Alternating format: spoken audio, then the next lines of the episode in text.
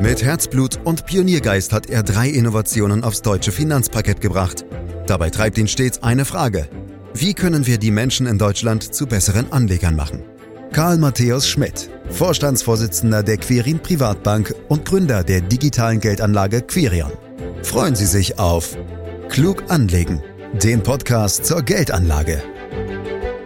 Welche Anlageklasse war in diesem Jahr bisher die erfolgreichste? Waren es Aktien oder Anleihen? War es Gold oder Bitcoin?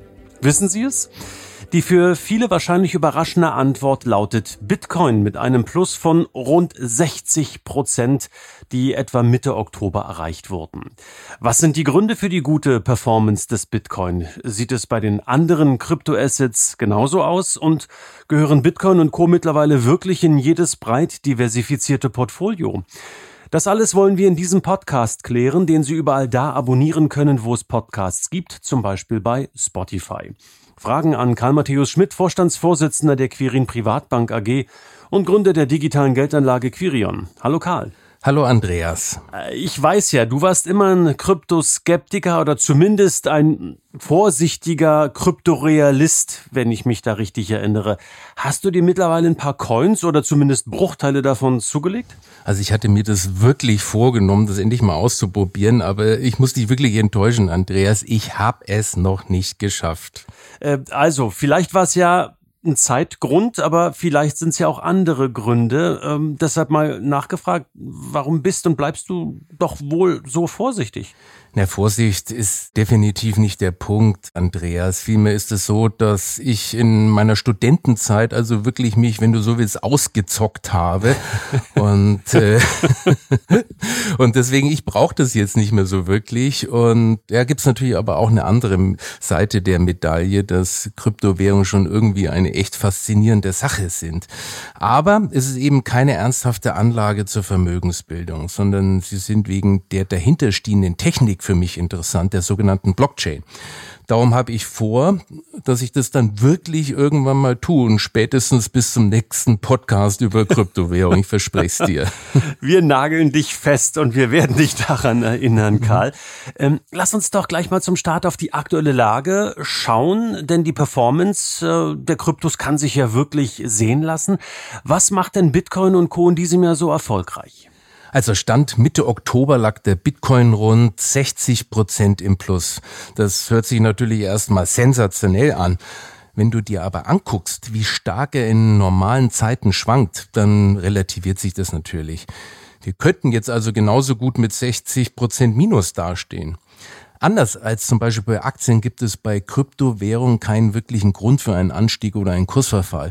Deswegen ist die Suche nach irgendwelchen tieferen Gründen für Kursbewegungen bei Kryptos noch viel mehr Kaffeesatzleserei als bei Aktien. Kryptowährungen sind im Wesentlichen rein emotional getrieben.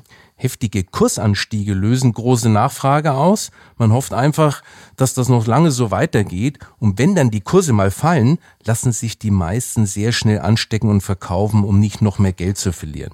Also, um die Sache abzurunden, die 60 Prozent plus hat überhaupt nichts zu bedeuten. Wenn du dafür irgendeinen tieferen Grund suchst, bist du auf den Holzweg. Alles, was du dazu sagen kannst, ist banal, nämlich, dass die Nachfrage offenbar größer war als das Angebot. Ja, so kann man es natürlich auch runterbrechen und ausdrücken, Karl. Es gibt ja ganz viele unterschiedliche Kryptoassets, neben Bitcoin zum Beispiel Ethereum, Litecoin, Ripple oder Chainlink, um nur einige ganz, ganz wenige zu nennen. Welche Kryptowährungen boomen denn aktuell ganz besonders? Also man muss eigentlich sagen, haben geboomt, denn das kann sich alles wahnsinnig schnell ändern. Wenn wir uns wirklich auf die großen Kryptowährungen beschränken, also mit einem Börsenvolumen von mehr als 10 Milliarden Dollar, dann hat tatsächlich in diesem Jahr der Bitcoin mit seinen 60 Prozent die Nase vorn. Gefolgt von Ripple mit rund 40 Prozent und von Ethereum mit rund 30 Prozent. Wenn wir das Ganze erweitern auf einem Börsenvolumen von mehr als eine Milliarden Dollar, dann kommen Kryptowährungen zum Vorschein, die die wenigsten kennen.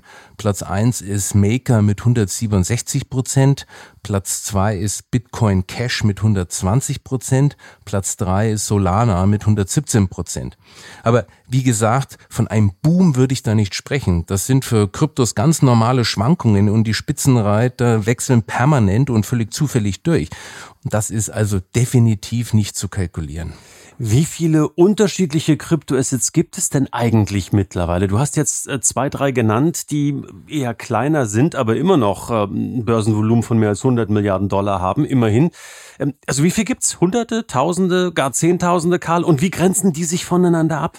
Ja, das ist gar nicht so leicht zu beziffern. Es kommt immer darauf an, welche Spielarten von Kryptowährungen man noch dazu zählt und welche nicht.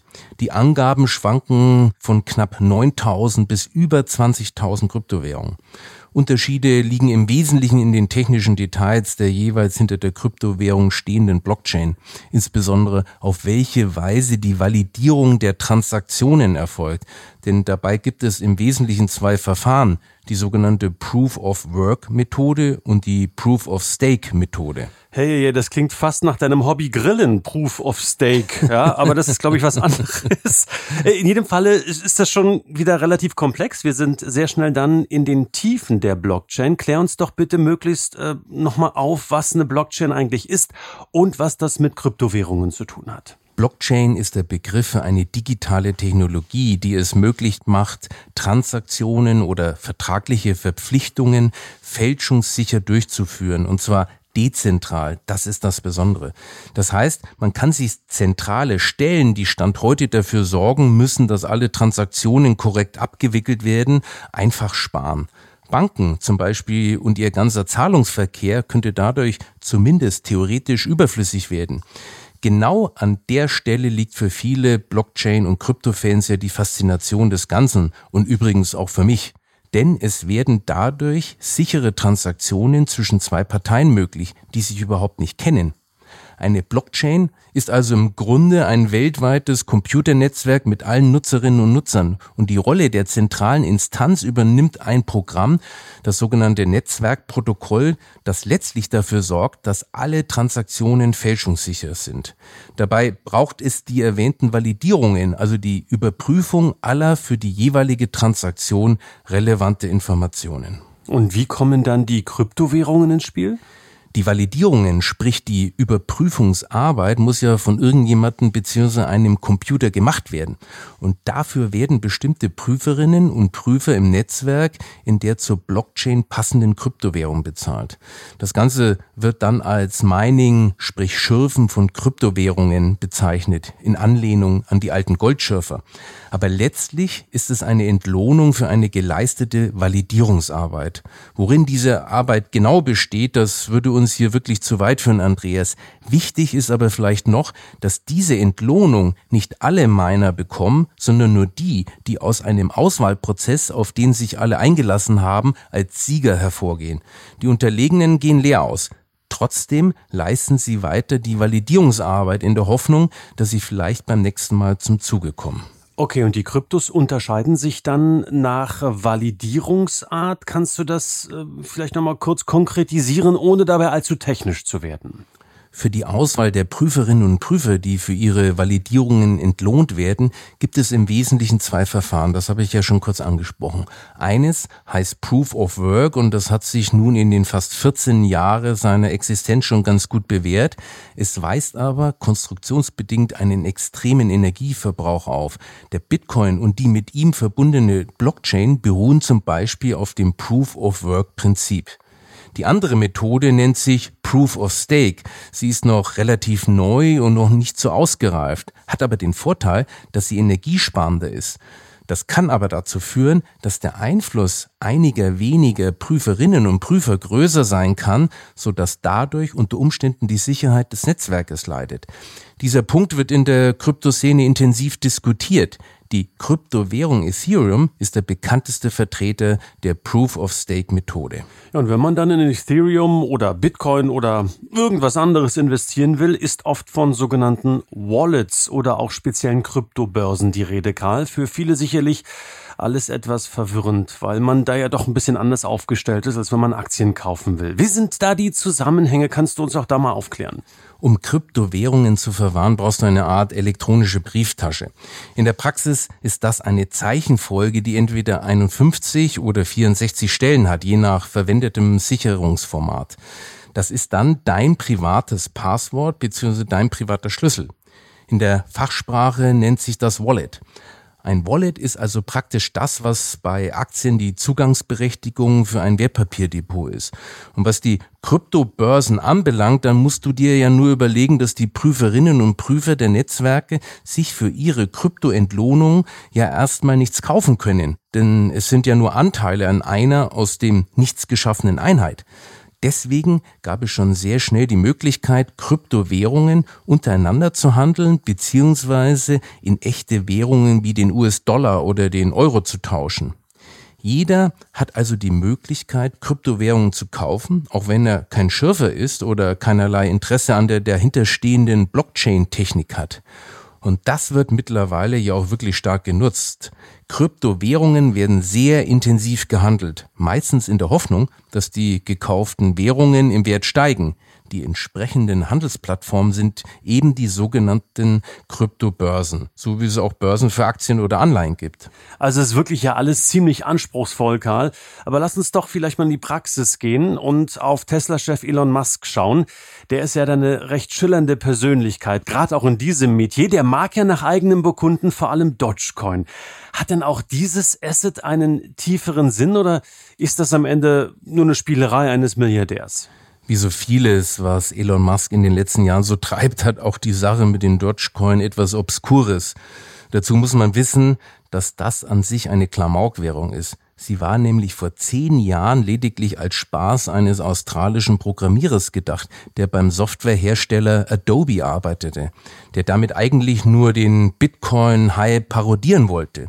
Name und Optik des Dogecoin basieren auf einer beliebten Internetpraxis. Hierbei werden Bildchen mit einer speziellen japanischen Hunderasse, dem sogenannten Shiba Inu Hund, für Kurznachrichten benutzt, um zum Beispiel Begeisterung auszudrücken.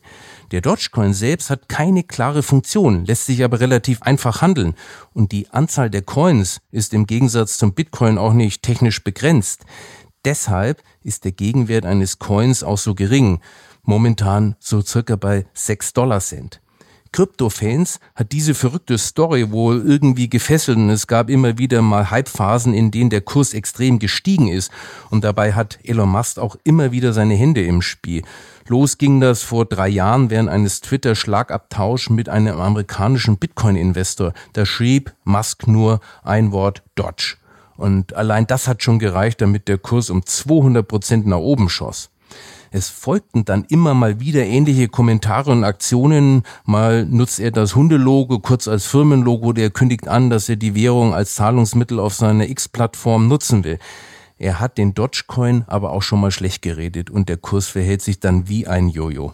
Das ist ein gutes Stichwort, Karl. Nicht zuletzt wegen solcher Kurskapriolen beschäftigen sich auch viele, viele Behörden rund um den Globus mit dem Thema Regulierung von Kryptoassets. Würde das den Handel jetzt eigentlich eher einschränken und unattraktiver machen? Oder ist Regulierung am Ende vielleicht sogar notwendig, damit der Sektor weiter wachsen kann? Definitiv, wenn Kryptos eine jemals seriöse Geldanlage werden sollen oder ein Zahlungsmittel, dann wird man um eine gewisse Regulierung nicht herumkommen, Andreas. Denn das ist zum Schutz aller Beteiligten. Fehlende Regulierung ist ja ein Einfallstor für Betrügereien.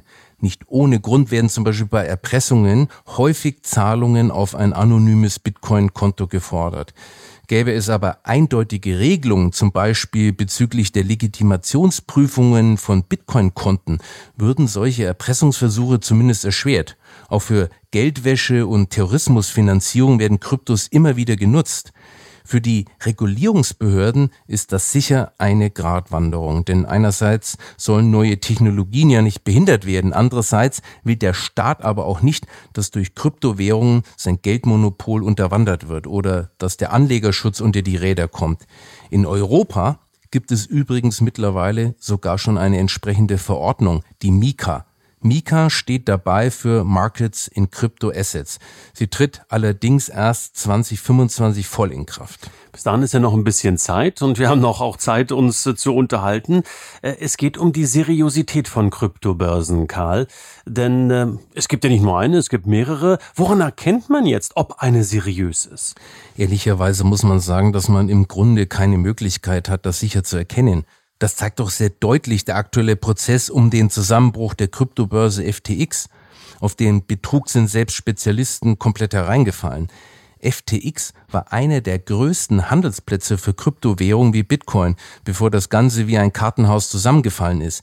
Der Gründer Sam Bankman-Fried steht jetzt vor Gericht.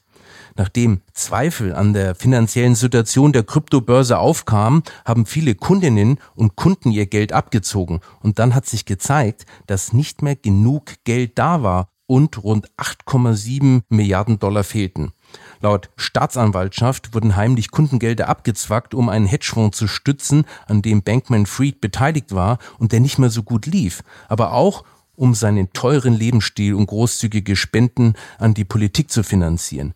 Pleiten und Zusammenbrüche wie die von FTX sind für das Ansehen von Kryptowährungen natürlich eine Katastrophe. Es führt dazu, dass Kryptos neben ihrem ohnehin schon spekulativen Charakter immer auch etwas nach Betrug riechen. Der FTX-Fall ist auch deswegen so übel, weil Bankman Fried eigentlich für seriöses Krypto-Banking stand. Er war quasi ein Star der Branche und auch bei den Medien und in der Politik beliebt. In nicht einmal drei Jahren hat die FTX eine Bewertung von über 30 Milliarden Dollar erreicht und Bankman Frieds Vermögen wurde zwischenzeitlich auf 26 Milliarden Dollar geschätzt. Ja, und davon ist jetzt alles oder vieles zumindest weg, Karl. Und es sind natürlich auch Geschichten, die einen ein Stück weit, ja, unruhig werden lassen. Sind denn Anlagen an einer solchen Börse nicht irgendwie geschützt? Es gibt keine Einlagensicherung, Andreas, solltest du das meinen. Und Sondervermögen, wie beim Investmentfonds und ETF, hast du auch hier nicht. Das sind die Gelder ja selbst bei einer Insolvenz der Fondsanbieter noch geschützt. Kryptos haben bis jetzt sicherheitstechnisch also einen klaren Nachteil zum Beispiel eben bei einer Börseninsolvenz. In den Nutzungsbedingungen von Kryptobörsen ist meist festgelegt, dass man nur den Anspruch auf Coins erwirbt, nicht aber die Coins selbst. Das heißt, bei einer Insolvenz können die Einlagen von Kundinnen und Kunden als Firmenvermögen der Börse behandelt werden, zulasten der eigentlichen Eigentümerinnen und Eigentümer. Unabhängig von einer Insolvenz gibt es noch das Risiko, dass Börsen gehackt werden und die Coins schlicht und einfach gestohlen werden. Allerdings gibt es eine Alternative, eine sogenannte Non-Custodial Wallet. So bezeichnet man Wallets, also eine elektronische Geldbörse, die man selbst auf dem Computer verwahrt und verwaltet. Das ist aber aufwendig und man muss sich schon intensiv damit beschäftigen. Und auch die Selbstverwahrung birgt ein spezielles Risiko, dass man nämlich die Zugangsdaten für seine eigene Wallet vergisst oder verliert und dann sind die Kryptos für immer verloren. Also ich habe schon einige Passwörter vergessen. Das wäre dann in der Tat doof, zumal die ja zum Teil doch einen erheblichen Wert bekommen haben. Aber Karl, sag mal, eine andere Investitionsmöglichkeit könnte zum Beispiel doch ein, Bitcoin-ETF sein, der ganz klassisch an der Börse gehandelt wird und wo wir uns ja alle schon ein bisschen besser auskennen. BlackRock äh, wird da immer wieder genannt oder auch Invesco haben auch immer wieder versucht, einen solchen passiven Fonds zu lancieren. Wie ist denn da der aktuelle Stand der Dinge? Indirekt kann man bereits heute in einigen Kryptowährungen investieren. Da hast du schon recht. Denn es gibt mittlerweile an deutschen Börsen schon eine ganze Reihe von Produkten, die versuchen, die entsprechenden Kurse möglichst genau abzubilden. Allen voran natürlich den des Bitcoin. Aber auf die Weise sind schon auch eine Reihe andere Währungen investierbar geworden. Ganz wichtig ist aber, dass es sich dabei nicht um ETFs handelt. Denn in Deutschland darf ein ETF nicht nur mit einer einzigen Anlage bestückt sein. Es müssen immer mehrere drinstecken, so wie bei Aktien-ETFs, wo ein Index ja auch immer aus einer ganzen Reihe Aktien besteht. Man spricht daher bei einem Bitcoin-Produkt nicht von einem Exchange Traded Fund, sondern von einer Exchange Traded Note, kurz ETN. Das heißt dann auch, dass wir es nicht mit Sondervermögen wie bei ETFs zu tun haben. ETNs sind also im Prinzip Zertifikate und kein Fonds. Um das Ausfallrisiko des Anbieters abzumildern, gibt es hier schon auch bestimmte Absicherungen, indem beispielsweise die nötige Menge an Kryptowährungen bei einer Treuhändergesellschaft hinterlegt werden. Wenn man sich da mit ein bisschen mehr beschäftigt, was wir ja in diesem Podcast auch tun, dann ähm, kommt sicherlich auch die Entscheidung, ach, lass uns das doch einfach mal versuchen, Karl. Daher die Frage, für wen sind denn Bitcoin und Co. geeignet? Beziehungsweise sollte jeder Kryptoassets eigentlich in seinem Portfolio haben? Also letzteres ganz sicher nicht, Andreas. Das sollte auch durch unser Gespräch eigentlich heute deutlich geworden sein. Kryptos sind nach wie vor nur etwas für Spielernaturen. Auch wenn man mittlerweile recht einfach investieren kann. Aber nicht alles, in das investiert werden kann, ist auch eine vernünftige Anlageklasse. Insgesamt gesehen ist der gesamte Bereich nach wie vor höchst spekulativ. Das Ganze kann von einem Tag auf den anderen zusammenbrechen. Wie schnell das gehen kann, zeigt die Entwicklung der sogenannten NFTs. Das ist eine besondere Kryptospielart, weil sie auch auf einer Blockchain beruht. NFT steht für Non-Fungible Tokens, also eine Art digitale Besitzurkunde, meist in der Verbindung mit der Kryptowährung Ethereum. Jeder NFT hat eine einzigartige Signatur und repräsentiert oft Kunst oder Sammelobjekte.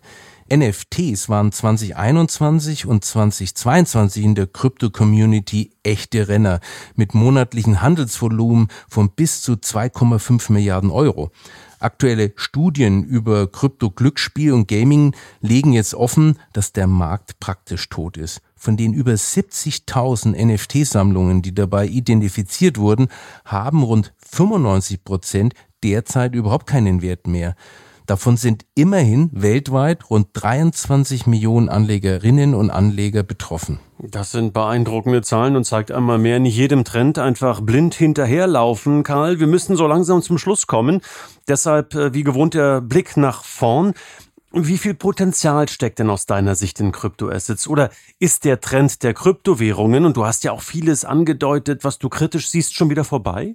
Also das Potenzial kann niemand richtig beziffern, Andreas, denn es gibt eben keine anerkannte ökonomische Bewertungslogik.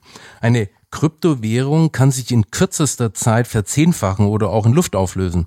Das Ganze bleibt erstmal reine Spekulation, zumal ja auch die Frage der Nützlichkeit von Kryptos noch ungeklärt ist. Fakt ist, Kryptos entstehen, weil eine sogenannte Verifizierungsarbeit geleistet wird. Wie nützlich diese Arbeit aber ist, das steht noch völlig in den Sternen. Und solange das nicht klar ist, kann auch kein innerer Wert identifiziert werden. Das Einzige, was sicher ist, ist die extreme Volatilität. Wie anfällig Kryptowährungen dafür sind, hat sich erst wieder vor ein paar Wochen gezeigt durch eine Falschmeldung, dass in den USA ein Bitcoin-ETF zugelassen worden wäre, ist der Kurs innerhalb kürzester Zeit um über 20 Prozent gestiegen und dann natürlich auch sofort wieder gefallen, als sich das Ganze als Presseente herausgestellt hat. Das bestärkt mich übrigens in meiner Überzeugung, dass die Kurse von Kryptowährungen nach wie vor ausschließlich sentimentgetrieben sind. Die Betonung liegt dabei auf dem Wort ausschließlich. Aktienkurse zum Beispiel werden ja auch von Emotionen und Sentiment beeinflusst, aber eben nicht nur. Im Kern gibt es auch bei den wildesten Aktien eine Rationalität, auch wenn die sich manchmal gut versteckt. Bei Kryptowährungen aber ist das anders. Hier gibt es zumindest Stand heute keinen rationalen Kern. Und wenn ich dir aufmerksam zuhöre, wird es auch keinen Karl-Coin geben. Hä? Nein, den lassen wir sein. den lassen wir sein. Was wir nicht sein lassen, ist weiterhin spannende Podcasts zu produzieren. Das geht natürlich immer weiter, meine Damen, meine Herren. Das für heute war ein Update in Sachen Kryptoassets. Ich sage herzlichen Dank an Karl Matthäus Schmidt für deine Recherche und für die Äußerungen. Übrigens, dieser Podcast erscheint jeden Freitag. Am besten abonnieren Sie ihn direkt, um keine Folge zu verpassen. Oder Sie können natürlich diesen Podcast klug anlegen mit Ihren Freunden und Bekannten teilen, denen das Wissen sicherlich auch weiterhelfen kann. Wenn Sie Fragen haben, gerne podcast.quirinprivatbank.de. Wenn Sie sich tiefer informieren wollen, wenn Sie andere Themen recherchieren wollen, schauen Sie einfach mal rein auf der Homepage www.quirinprivatbank.de. Und für heute sage ich wie immer ganz herzlichen Dank fürs Lauschen. Das war Klug anlegen der Podcast zur Geldanlage der Quirin Privatbank mit dem Vorstandsvorsitzenden Karl Matthäus Schmidt. Wir freuen uns über Ihre Rückmeldungen und Themenwünsche, die Sie uns gerne an podcast.querinprivatbank.de senden können. Die Querin Privatbank steht für echte Unabhängigkeit, da sie auf Provisionen und hauseigene Produkte verzichtet. Das innovative Anlagekonzept Markt, Meinung, Wissen beruht auf bewährten Erkenntnissen der Finanzmarktforschung und investiert frei von Prognosen in den weltweiten Kapitalmarkt. Die Bank unterstützt interessierte Anleger bei der Altersvorsorge und dem langfristigen Vermögensaufbau. Mehr Informationen erhalten Sie unter querinprivatbank.de.